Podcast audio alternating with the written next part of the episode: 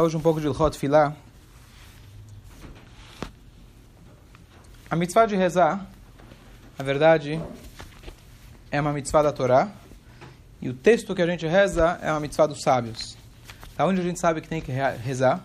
Onde está escrito que tem que rezar? Isso é uma história. Onde está escrito que eu tenho que rezar? Que Abraão rezou é bonito. O que quer dizer? Onde está escrito que eu preciso rezar já que ele rezou? Abraão pegou o filho dele e levou para matar também. Eu não preciso fazer isso com o meu. Esposa que não te deixa. Baruch Hashem. Onde está a mitzvah de respeitar a esposa?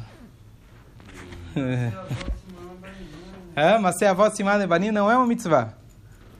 Nós falamos todos os dias, duas vezes por dia. O leovdo bechol levavchem. Servir a Deus, o leovdo, servi-lo com todo o seu coração. Pergunta o nosso sábio, isso aqui é muito genérico. Servir a Deus com coração, te parece aquele cara que eu gosto muito, sou judeu cardíaco, né? aquele judeu de coração. Então, não funciona. Você também é cardíaco ou não? Para variar, isso, isso era quando, antes de eu chegar. A discordância era antes de eu chegar. Eu tô de prova, eu tô, eu tô de prova que a reza dele é braba. Quem trabalha. E funciona? Pergunta se funciona. Recebeu pedido no meio da reza aqui. Ah, tá certo. Não é à toa que ele está sempre no WhatsApp. Ele reza já é atendido. Imagina quantos pedidos você ia ter se você rezasse sem o WhatsApp. Posso te garantir que ia ter o triplo. O leovdo bechol levavchem. Servir a Deus com todo o seu coração. Pergunta aos nossos sábios, eis eu. Qual trabalho é do coração? É muito genérico falar trabalho do coração. Dizem nossos sábios, isso é atfilah. Então aqui, por definição, nós temos duas coisas. Primeira coisa, rezar é uma mitzvah da Torá. Rezar é uma mitzvah da Torá, não é dos sábios. E, por outro lado, você vê qual é o, qual é o sentido de rezar.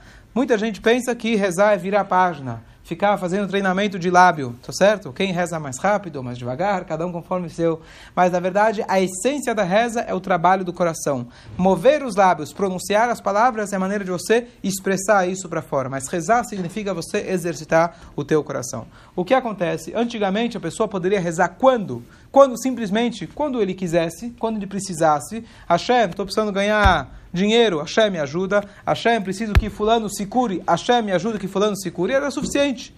Agora o que acontece, uma vez que os sábios viram que as pessoas estavam perdendo o, é, o palavreado, as palavras adequadas de comunicar com Hashem, então eles decretaram, em primeiro lugar, Anshei Knesset Agdolá, que foram os membros da grande assembleia, que eles estavam, na verdade, na época, logo depois da história de Purim, que a gente acabou de ler, 350 anos aproximadamente antes da Era Comum, Anshei Knesset Agdolá, incluso de Ezra, Nehemia, Haggai, Zecharia, Malachi, os grandes profetas e sábios, que inclusive, importante saber que aqueles que fizeram a reza foi ainda antes da construção, ou durante a construção, do segundo templo, significa que no segundo templo já se rezava, contrário do que muita gente pensa, que não se rezava no segundo templo. No primeiro não tinha essa constância, mas no segundo templo já se rezava a Midah e fora os korbanot, muito bem, e já se rezava no segundo templo. Quem foi que fez isso? É importante a gente lembrar que foram 120 sábios e entre esses sábios haviam profetas. E por isso é muito importante a gente cuidar das palavras que foram, é, é, foram feitas pelos sábios, porque uma vez que foram feitas, inclusive, especialmente por profetas, não é qualquer um de nós que pode chegar e falar, não, eu vou mudar um pouquinho aqui, que eu acho que preciso dar uma reforçada aqui, ou etc., com raras exceções, como a gente vai falar mais para frente, que a pessoa pode também introduzir as suas palavras. De maneira geral, é importante a gente lembrar que as palavras foram feitas por além de sábios, que já seria suficiente, mas também profetas. E agora, então o texto da Tfilá e a constância da Tfilá é uma lei dos sábios. Rezá, Shacharit, Mincha e Arvit é, na verdade, uma lei dos sábios, sendo que Shacharit e Mincha é uma obrigação, lembrando aí sim alusão aos dois korbanot da manhã e tarde, Shacharit e Mincha, e o Arvit inicialmente se chamava uma reza de Ireshut, apenas uma permissão, como se fosse uma sugestão dos sábios, porém, após o momento que isso foi aceito por todo o povo de Israel, a reza de Arvit se tornou obrigatória também. A única exceção é que as mulheres não têm obrigação de rezar Arvit, já que é só Ireshut, é só é, uma permissão. Certo? Tá aqui, tá claro? Ok. Qual é a mitzvah da Torá que nós temos? Na mitzvah da Torá que a gente tem é a leitura do Shema. Leitura do Shema diariamente, de manhã e de noite, é uma lei da Torá. Os sábios, quando fizeram a estrutura da reza, já colocaram Shema, Amidah, por inúmeras é, explicações, uma vez, se Deus quiser, mais para frente. Mas o Shema, independente da reza, é uma lei da Torá. Lê de manhã o Shema e lê à noite o Shema inteiro. Agora, o que acontece? Que acontece a Amidá, uma vez que a gente quer aproximar um do outro, etc. Então a gente colocou, os sábios colocaram juntos na reza. A essência da reza original é a Amidá. Diga. O que acontece? Na verdade, o Shema Israel termina apenas com os primeiros dois parágrafos. Ele termina no Alaretz. Mas nós vamos ler em seguida na Haggadah de Pesach, que nós temos mitzvah de Zechirat Yetziat Mitzrayim, que é uma mitzvah da Torá, como a gente lê na Haggadah, de lembrar a saída do Egito, de dia e de noite. Então, os sábios colocaram elas juntas. Tanto é que você vai olhar na Mezuzá, na Mezuzá não tem o terceiro trecho. Ela termina com Alaretz. Certo? Assim também no Tfilim.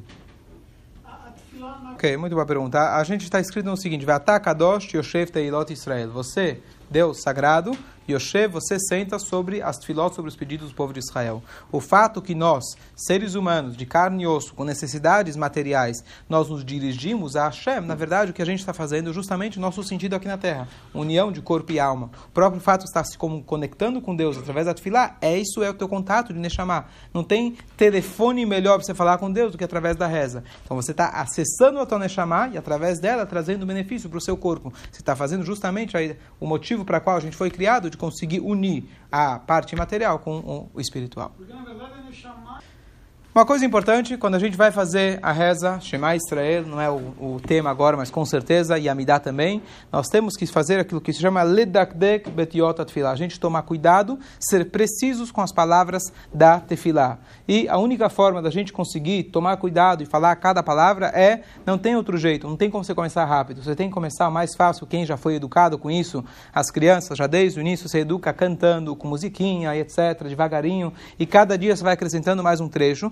Mas quem infelizmente não teve essa oportunidade, em algum momento tem que parar e sentar e treinar. Então você começa cada dia lendo um pouquinho mais da reza, mas o importante é que seja palavra por palavra. Ler, pular palavras, comer letras, assim por diante, você está, na verdade, fazendo pouco o caso da reza, está completamente errado. E para isso não tem outro jeito, a gente já fez aqui, não vou repetir de novo, testes aqui do Shema Israel, quantas palavras são faladas erradas, estou dando aula de bar para os meninos, e já infelizmente nessa idade, é bom que corrigir nessa época, Shelo, Asad, Kigoyei, Hara, Tzot, ah, Baruch Hashem, muito bom.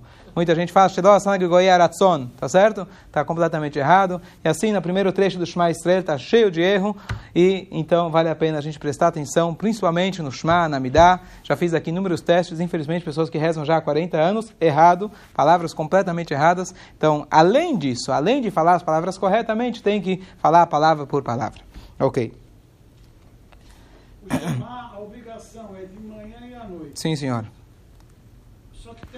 Bem lembrado, o Shema antes de dormir, na verdade, não é uma obrigação da Torá, é uma questão de proteção. O Shema antes de você dormir, para você para ter uma noite protegida, uma noite calma, uma noite pura, então a gente lê o Shema Israel, que é uma questão de proteção, não é uma obrigação da Torá. Certo? Mas só quando vai dormir à noite, de tarde não, tem, não precisa fazer o Shema. Exatamente. Depois do Chunt. Não ouvi falar. Agora, uma coisa importante, muita gente pergunta, Rabino, posso rezar em português? Eu não entendo essa reza, é tudo em hebraico, aramaico. Eu não entendo essa reza. Posso rezar em português ou não? Como funciona? Então vamos falar agora sobre a Amidá especificamente. Outro dia eu deixei, comentei sobre outras partes da reza. Vamos falar sobre a Amidá. Então, a Amidá é o seguinte: a princípio, a princípio, existe uma diferença você está rezando com minyan ou sem minyan. Na hora que você já está com minyan, você já está com boa, de boa carona. Uma vez que você já está de boa carona, você pode usar uma tradução na Amidá. Se você está sozinho, então, dessa forma, uma vez que você precisa de mais ajuda, mais força para que a tua reza possa chegar lá em cima, o ideal é que você saiba, que você, pelo menos, saiba a tradução, preste atenção na, na primeira brachá e você reze em hebraico. Porém, alguém que não tem a mínima ideia do que está se tratando na na reza, mesmo que ele está rezando sozinho, ele pode rezar a Amidá em português. Mas não é o adequado, não é o ideal. O ideal é que a pessoa leia em hebraico, e hoje não falta Sidur transliterado, traduzido, com explicações, etc. E basta você se dedicar um pouquinho para aos poucos você entendendo a Amidá. Muita gente faz que na hora que o Hazan está repetindo a Amidá, você vai acompanhando no português, e desse jeito, aos poucos, você vai aprendendo as palavras, aprendendo o contexto, o conteúdo e etc. Essa é a melhor forma da gente rezar. Não, durante a Hazará, estou falando, é uma dica, que durante a Hazará você pode ir acompanhando no português. Certo? Tem gente que consegue simultaneamente, sabe o hebraico de cor e está lendo o português na tradução. Mas isso é para quem já sabe a Amidá de cor, então imagino que também já conhece a tradução, já está no nível mais avançado. Certo? Ok. Uma coisa importante, que acontece também bastante, de que é, as pessoas perguntam, tem gente que reza, parece em Yiddish, às vezes você vai numa, você coloca um Hazan americano, parece que está rezando em inglês, né? Você coloca alguém em, é, é, é, israelense e está fazendo em hebraico. Como funciona esse Baruch, Borur, Burir, etc. Então, de maneira geral, em relação ao que se chama Havará, tá certo? Em Havará Ashkenazi, Havará Sfaradid, cada um com sua tradição. Mas, por exemplo, aqui no Brasil, diferente dos Estados Unidos, pessoas que, é, é, digamos assim, não têm uma prática de a sinagoga, quando vêm, eles falam como Baruch ou Borur. Ah, Baruch Atah porque é muito parecido com o hebraico, as pessoas às vezes aprenderam numa escola, hebraico, etc., fica mais fácil para as pessoas. Inclusive a transliteração convencional usada aqui no Brasil é sempre Baruch Hatá, com esse tipo de Havará. Agora, nos Estados Unidos, por exemplo, você vê pessoas, mesmo que não frequentam, frequentou escola judaica, etc., eles falam Baruch Ató, que seria é, tradicionalmente Havará Ashkenazit. Na prática, o importante é o seguinte, aquela que você segue está muito bem seguida, não tem problema nenhum, não tem diferença. Hashem aceita e ouve todas elas. O mais importante é, se você por algum acaso, em algum momento quiser mudar, não confundir não confundir dois tipos de avará, Ashkenazi com os faradi, com polonesa, com etc., porque isso sim vai dar, no meio do caminho, vai lá, vai dar, vai dar trânsito. Então é importante que se você segue uma, siga ela sempre. Infelizmente já vi muitas pessoas que quando rezam, eles confundem um tipo de avará com a outra, e isso acaba sendo complicado. Importante não que você siga uma e sem problema nenhum. Se você quiser mudar, você muda, mas muda quando você já souber de fato mudar ela e falar dessa forma adequadamente.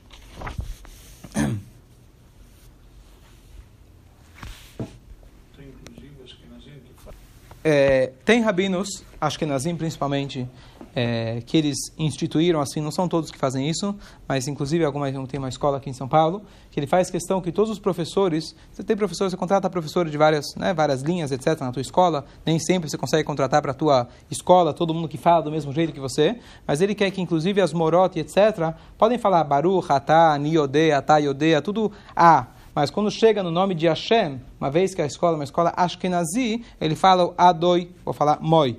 Por quê? Porque esse é o jeito tradicional, original de se falar é, conforme a Avará Ashkenazid. Então tem gente que toma esse cuidado que no nome de Hashem, falar pelo menos o nome de Hashem é, é, com, a, com o sotaque adequado. Mas, de novo, uma coisa é falar o nome de Hashem, outra coisa é você falar metade da tefilá assim, metade assado e começar a confundir as coisas.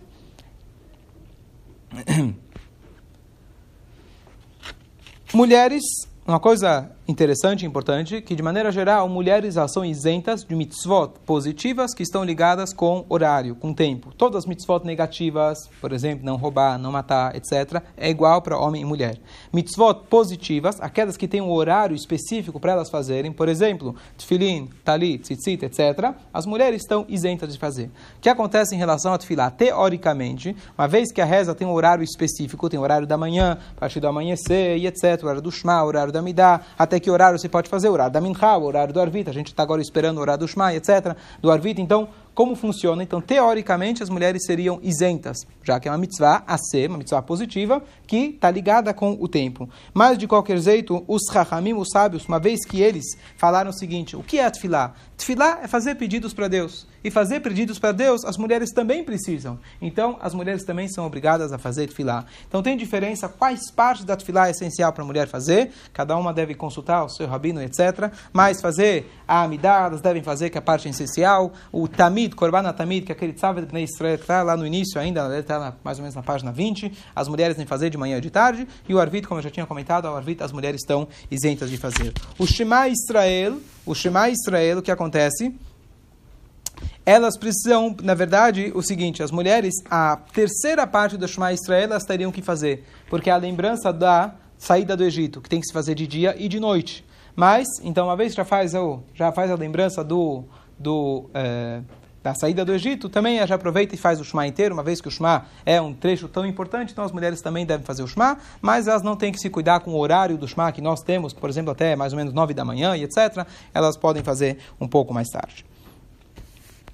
Como se faz em relação a crianças? Então, aqui uma questão um pouco de bom senso. Como se educa crianças para rezar? Então, não tem de forma nenhuma como se educar uma criança de um, dois anos que ele reze tudo. Mas o mais importante de tudo na reza com as crianças é, número um, você ajude ele a gostar de rezar.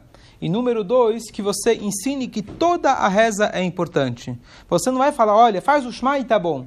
O Shema pode começar pelo Shema, você pode começar depois pela Amidá. Mas nunca você vai falar, olha, pula essa parte que não é importante. Um dia você faz essa parte, outro dia você faz outra parte, mostrando para a criança que toda a reza é importante. Isso é muito importante a gente ensinar para elas. E depende muito da idade da criança, de quanta paciência ela tem, quanta Zitzfleisch, por isso que foi introduzido, o Rabino muitos anos distribui pirulito, que venha na sinagoga, pelo menos, escute, responde amém, amém e aos poucos Shema Israel, etc. Uma coisa fantástica que os faradim têm, para a gente bem que poderia aprender, mas assim que é a tradição, a gente não faz isso, mas que os faradim colocam às vezes a criança para ler o Shema Israel na frente de todo mundo, ele escuta a tefilá cantada, isso realmente faz com que a criança já nasce com isso dentro do sangue e fica muito mais fácil, muito mais prazeroso para ela no futuro. Então, é, tem diferença a idade, se é 6 anos, 7 anos, mas desde o começo, desde na verdade um bebê, se você já pode cantar com ele Modeani, fazendo Tati Adaim, aos poucos introduzindo mais e mais filót, isso é essencial para, para ele. E agora, a mesma coisa, você traz ele na sinagoga, você vai fazer barulho, vai atrapalhar todo mundo, então não é o ideal. Mas, importante, já discutimos inúmeras vezes, você tentar, dentro do possível, trazer a criança que fique um pouco, que brinque um pouco, etc. Não é à toa que tem aqui o pula-pula, é para que a criança venha no pula-pula, mas lembrem que não é só parque de diversão, quer dizer, o pula-pula está aqui para reza, não a reza para o pula-pula. Importante lembrar isso para as crianças.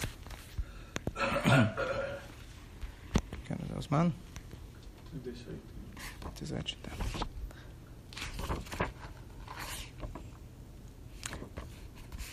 Algumas regras em relação ao tefilá, agora entrando um pouco mais nas, nas leis específicas. Durante, para a pessoa fazer a tefilá, ele tem que estar com as mãos e a boca limpa. Então, todo dia de manhã, Óbvio que a maioria das pessoas imaginam que foram educadas com higiene, etc. Mas a pessoa tem que estar com o corpo limpo e com a mente limpa para ele poder rezar. Vamos olhar isso um pouco melhor depois. Mas a pessoa faz Netlat Yadayim sempre antes de rezar. O que acontece? Nós temos aquelas regras de Netlat Yadayim, que é um pouco mais complexo, complicado para algumas pessoas. Mas se você coça, você toca em qualquer parte do corpo que ela está normalmente coberta com a roupa, então você precisa fazer Netilat Yadayim, você precisa lavar suas mãos. Em último caso, você faz aquilo que se chama, você dá uma, você passa as mãos ou na roupa ou na cadeira, de alguma, de alguma forma para limpar. Mas o ideal é que a pessoa durante a reza não toque em nenhuma parte do corpo que normalmente está escondida. Então você vai coçar suas costas, coçar a barriga, coçar a cabeça e etc, nariz, etc. A pessoa tem que tomar esse cuidado durante a reza de não tocar nesses lugares. Número um. Número dois, uma pessoa que está bêbada, logo passamos agora a Purim, a pessoa que está bêbada, como funciona em relação à reza. Então depende do nível de embriaguez. Se a pessoa está completamente bêbada, a linguagem que é usada na Laha, que ele não consegue se comunicar na frente de um rei, então Calva Homer, muito mais que ele não vai falar com Deus. Então, ele deve vai perder, na verdade, não deve rezar. Se você rezar, não, não, eu vou conseguir rezar. A tua reza é chamado toevá, chamada uma coisa é, desprazerosa para Deus. Então, você pula aquela reza e quando você acordar, vai ser no shacharit, no dia seguinte, então você repete, faz duas amidot, que se chama tashlumim. Por isso foi descrito esse tashlumim, se alguém perdeu uma reza, você completa na próxima. E agora, se a pessoa está um pouquinho tonta e etc., se ele consegue se concentrar, vai passar o horário, está para você esperar um pouquinho, você espera dar uma acalmada. Mas você vai passar o horário, mas você está consciente, usar um pouquinho high, tá certo? Então aí você pode fazer a reza para não perder os man da tefilá. Fala. Tem duas dúvidas rápidas. Você fez o Netlat Yadayim, você pode tomar água, trocar de roupa, ou você tem que obrigatoriamente ir no banheiro desprezar a água? Peraí.